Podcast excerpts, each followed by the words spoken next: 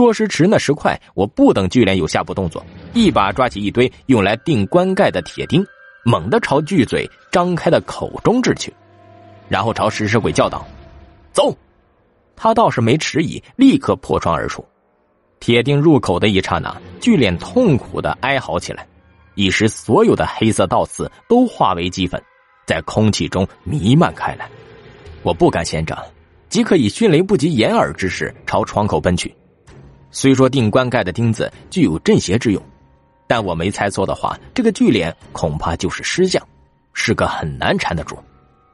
这里尸体太多，如果让尸将的尸气感染他们，起了连锁反应，那后果不堪设想。为今之计，只能先把他引到别处，再设法处理。想到这里，我不再迟疑，立即翻出窗户，仓皇而去。外面风雨交加，雷声滚滚。后面的尸将紧追不舍，如驱复骨，我一刻不敢停留。我边跑边冲着前方的食尸鬼喊道：“去峡石口！那里地势特殊，是进峡谷的档口。我俩一前一后对付这僵尸啊，应该不成问题。”前方的食尸鬼调转方向向右奔去，我紧随其后。回头一看，尸将张牙舞爪，怒吼连连。幸好雨夜街上无人，不然呢，可要出大事我正在思索，耳边呢却传来食尸鬼的尖叫。我急忙回头看去，前方不远隐隐现出了一道血色红墙。我暗道不好，这红墙很像是西南降术师常用的猎鬼陷阱血障。想必刚才食尸鬼跑得太急，以至于没能及时停下，此刻已经冲进去了。孽畜还不现出原形！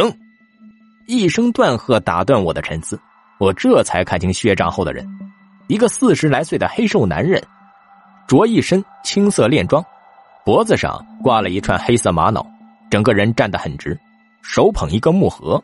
他的身后呢是三个徒弟模样的人，都很年轻。远处更赫然有两个熟悉的面孔。原来这从头到尾都是一个陷阱。我在血帐前停下，冷笑道：“哼，不知阁下是何方高手？为了抓我，倒真是煞费苦心呢。”他面无表情的看着我，云南聂将，聂长，莫再执迷不悟，速速伏法。我叹口气，望向他身后畏畏缩缩的顾顺和李二，他们二人一副害怕又茫然的表情看着我。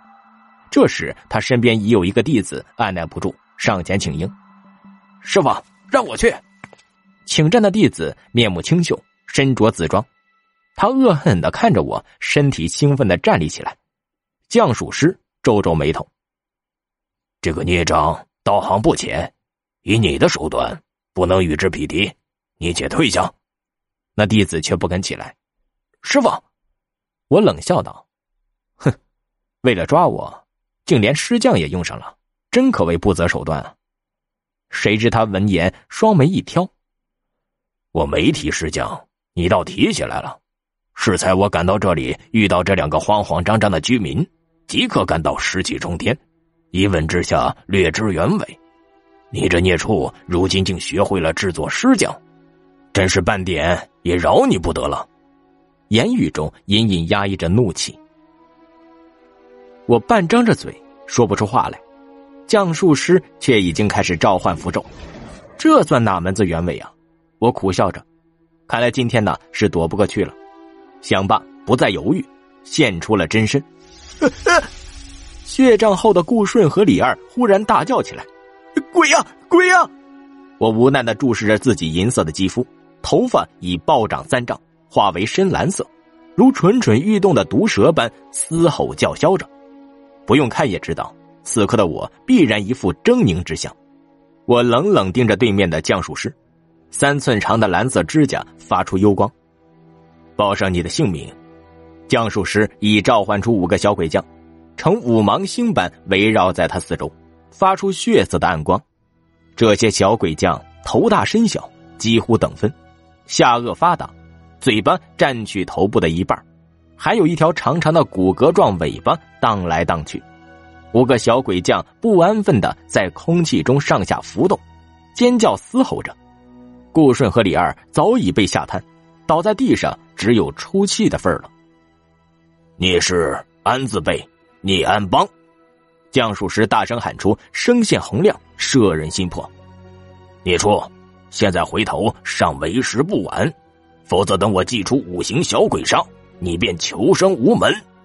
降术师双手交握，左手食指伸出向上，一枚红色符咒漂浮于指端。他身后一身着绿装的矮胖弟子突然上前，在咒术师耳旁低语几句。我只是冷笑，我岂能听不见他说什么呀？只见降术师沉思片刻，随即摇摇头。此孽障作恶太多，不是我等所能驾驭，只能毁之，不可收服。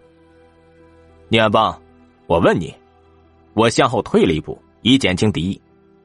你到底是怎么找到我的？降术师皱皱眉头，似乎呢不解我的举动，严眉肃目的注视着我。是不是雷家让你来找我的？他们是不是告诉你我是一个反噬降师？私自逃逸的食尸鬼，聂安邦目中闪过一丝疑惑和诧异，他保持的姿势冷冷问道：“难道你还想狡辩？”我见他似乎愿意听我说下去，便指着他身旁的小鬼将道：“其实你也明白，虽然小鬼将不易反噬，但祭出五行小鬼杀后就不同了。之前我碰到过两个对我用过此术的将士，他们都因为……”没能控制住术后反噬，而活活成了小鬼的祭品。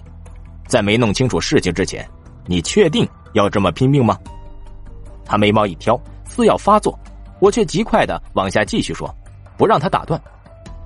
我虽然是食尸鬼，但我躲在这里一直安分守己，只靠尸体存活，并没有害过人。雷家追我都两年了，至今只死了两个将士，而且等于是自杀。如果我真是雷家人口中那个十恶不赦的食尸鬼，可能吗？